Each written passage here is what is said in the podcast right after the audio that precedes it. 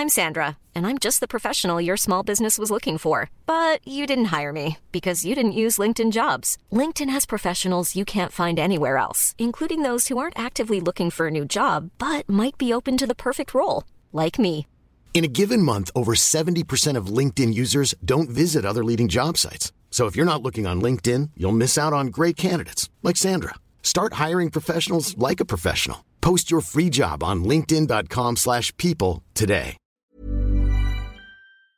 Le Qatar va investir 10 milliards d'euros dans l'économie française d'ici à 2030. C'est ce qu'a annoncé euh, le président français ce mardi alors euh, qu'il recevait l'émir du Qatar à l'Elysée. Cet accord, annoncé donc à l'occasion d'un dîner, on retrouvait euh, notamment le joueur français Kylian Mbappé, a fait beaucoup parler. Il met en lumière aussi des liens importants et qui font parfois débat entre la France et le Qatar. Mais alors, de quoi s'agit-il exactement? On va se plonger dans tout ça aujourd'hui. Salut, c'est Hugo, j'espère que vous allez bien. C'est donc le sujet à la une des actualités du jour. Alors pour la première fois depuis 15 ans, un émir qatari, donc euh, chef d'État du Qatar, était en visite d'État en France. Là en l'occurrence, il s'agit donc de Tamim Ben Hamad Al Thani, et le Qatar c'est donc ce petit pays en taille de 2,8 millions d'habitants, situé dans la péninsule arabique au Moyen-Orient, entre les Émirats Arabes Unis et l'Arabie Saoudite.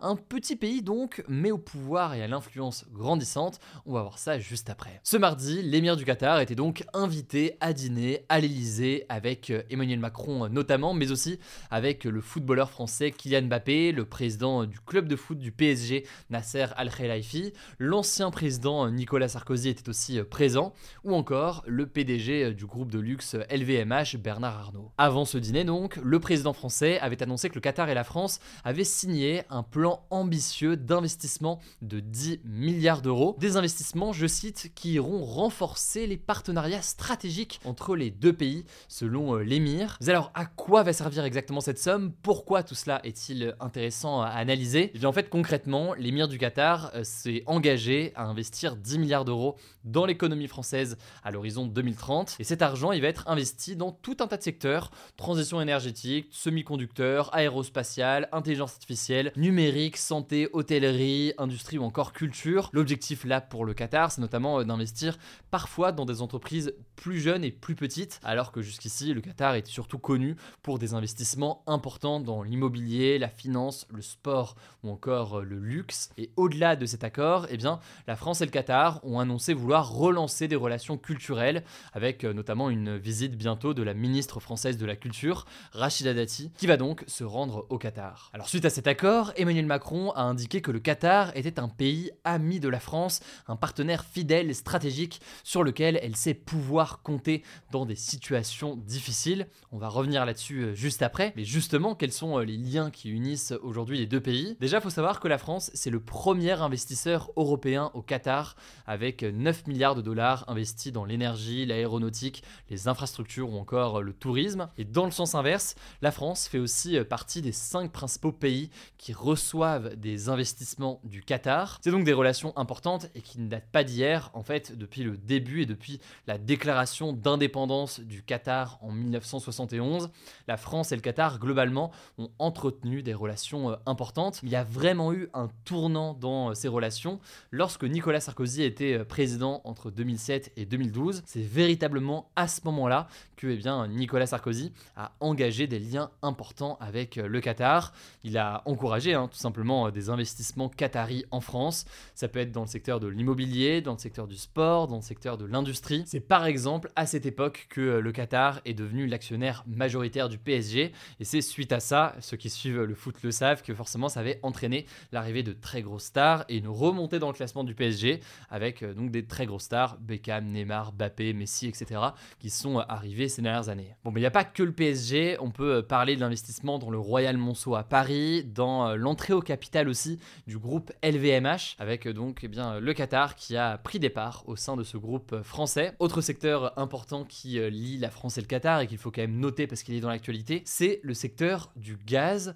La société française Total Energy est très présente au Qatar. Elle est impliquée euh, dans plusieurs projets énergétiques et pétroliers directement sur place. Et d'ailleurs, fin 2023, Total Energy a signé un accord de long terme avec le Qatar pour assurer la livraison de 3,5 millions de tonnes de gaz naturel liquéfié par an à la France, et ce euh, sur 27 ans. L'objectif avec cet accord, c'était notamment euh, de trouver une alternative à l'importation de gaz russe, même si euh, cette importation de gaz russe reste importante. Cela dit, ce GNL, gaz naturel liquéfié, il présente tout de même des limites importantes, notamment d'un point de vue environnemental. On va pas en parler aujourd'hui puisque c'est pas du tout le sujet. On en a déjà parlé dans les actualités du jour et on aura l'occasion d'en reparler. Ça c'est donc pour les liens entre les deux pays et encore il y a aussi des liens d'un point de vue de la sécurité avec la France qui a déjà vendu des avions de combat directement euh, au Qatar. Donc ça dépasse largement le cadre strictement économique. Il y a aussi notamment eh bien, des coopérations d'un point de vue euh, militaire. Mais à côté de ça, eh bien, il faut tout de même noter que les relations entre la France et le Qatar,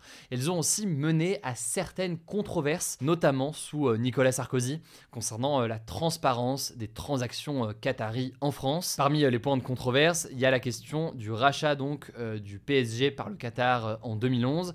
Il y a une controverse sur la façon dont la vente s'est effectuée. Il y a aussi une controverse sur un potentiel deal qui s'est fait euh, à ce moment-là. En effet, la cellule investigation de Radio France ainsi que complément d'enquête ont enquêté euh, sur le sujet. Il est notamment question, selon euh, leurs informations, d'un dîner qui a eu lieu en 2010 un dîner ou un deal global entre la France et le Qatar aurait été formé, avec d'un côté le rachat par le Qatar du PSG, l'achat aussi d'avions de combat Rafale à la France, en échange eh bien, d'un soutien de la France l'organisation de la Coupe du Monde au Qatar. Là-dessus, une information judiciaire pour corruption avait été ouverte en 2019 et en avril 2023, c'est euh, l'association de lutte anticorruption Accor qui a déposé plainte, notamment euh, contre Nicolas Sarkozy, pour corruption. Enfin, évidemment, là je vous apprends euh, très sûrement rien, mais le Qatar est régulièrement critiqué concernant la question des droits humains. Le sujet était beaucoup revenu évidemment pendant la Coupe du Monde de football avec les conditions de travail des travailleurs migrants.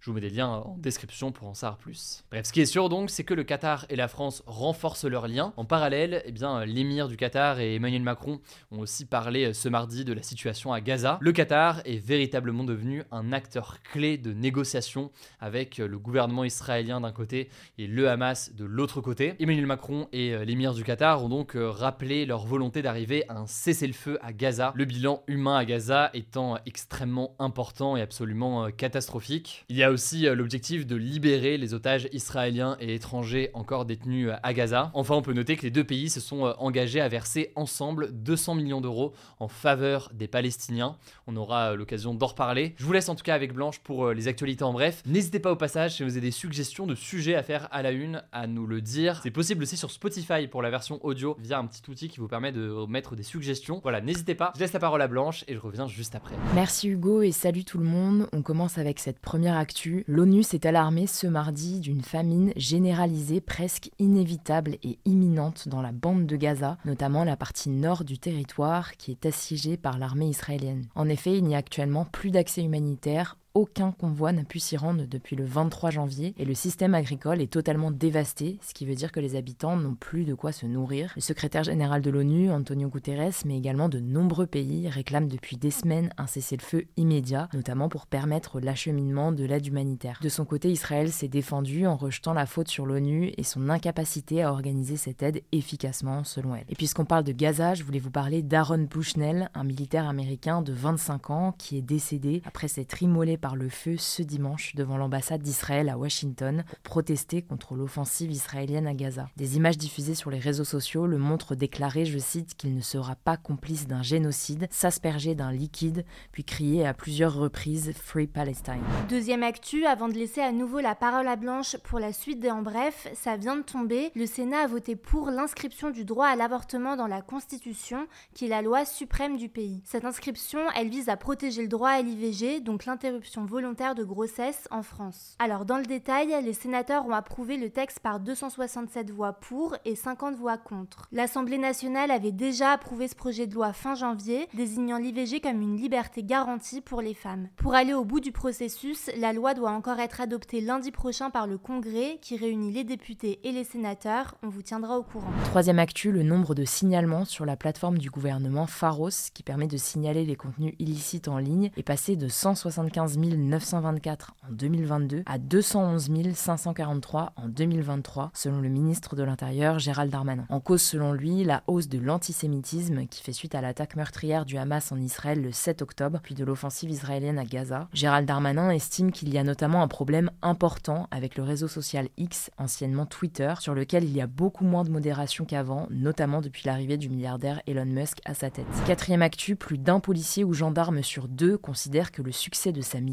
prime sur le respect de la loi, selon une enquête dévoilée ce mardi par la défenseur des droits Claire Edon. Cette enquête a été réalisée sur un échantillon de 976 gendarmes et 655 policiers répartis sur 7 départements en France. Concernant les pratiques professionnelles, 59,8% des interrogés estiment que dans certains cas, le recours à plus de force que ce qui est prévu dans les textes devrait être toléré. Autre info, 39,2% des gendarmes et policiers estiment que les contrôles d'identité sont peu ou pas efficaces pour garantir la sécurité d'un territoire, sachant qu'il y en a environ 47 millions par an selon la Cour des comptes. Cinquième actu, un ordinateur et des clés USB contenant les plans de sécurisation des Jeux olympiques ont été volés à un employé de la mairie de Paris dans un train à la gare du Nord ce mardi. C'est ce que révèlent des informations de BFM TV. Alors pour l'instant, le président du comité d'organisation des JO 2024, Tony Estanguet, n'a pas confirmé ce vol. Il a déclaré sur Télématin ce mercredi préférer attendre que cette information soit confirmée par la mairie de Paris avant de s'exprimer, sachant que la mairie de Paris ne s'est toujours pas exprimée. Une enquête a tout de même été ouverte et les images de vidéoprotection de la gare du Nord sont actuellement en train d'être étudiées. Sixième actu, la chaîne de télévision CNews joue son avenir à partir de ce mercredi. La raison, c'est que l'appel à candidature pour 15 fréquences de la TNT a été lancé aujourd'hui car les contrats de chaîne de la TNT avec l'ARCOM, gendarme de l'audiovisuel, se finissent en 2025. Concrètement, l'ARCOM pourrait donc décider de ne pas reconduire certaines chaînes et donc CNews mais aussi C8 en font partie. En effet, ces deux chaînes qui appartiennent au milliardaire Vincent Bolloré sont régulièrement mises en demeure et sanctionnées par l'ARCOM pour non-respect de leurs obligations. D'ailleurs, des auditions de dirigeants et figures de CNews doivent avoir lieu ce jeudi à l'Assemblée nationale. En tout cas, après l'appel à candidature, il y aura une phase d'audition entre juin et juillet, puis les dernières négociations auront lieu cet automne pour une décision finale à la fin de l'année. Il pourrait donc y avoir potentiellement de nouvelles chaînes sur la TNT l'année prochaine. Septième actu, Apple a décidé de renoncer à son projet d'Apple Car qui était en préparation depuis 10 ans, selon un article de Bloomberg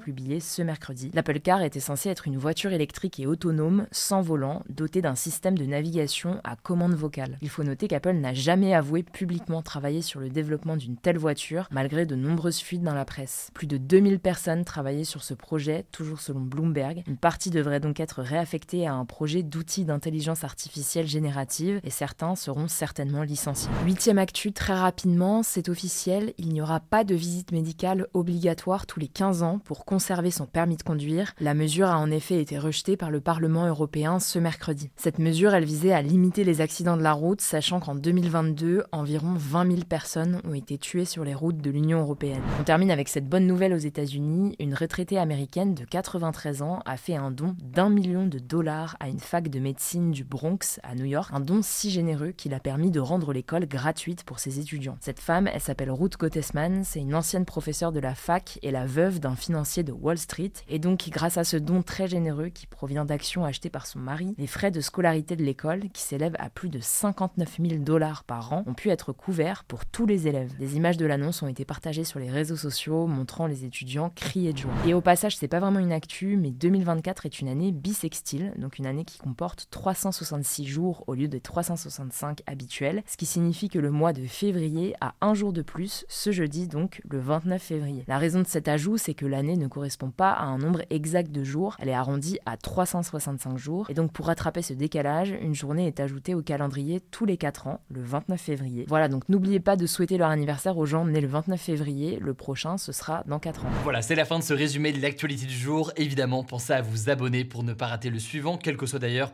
l'application que vous utilisez pour m'écouter. Rendez-vous aussi sur YouTube ou encore sur Instagram pour d'autres contenus d'actualité exclusifs. Vous le savez, le nom des comptes c'est Hugo Décrypte. Écoutez, je crois que j'ai tout dit. Prenez soin de vous et on se dit à très vite.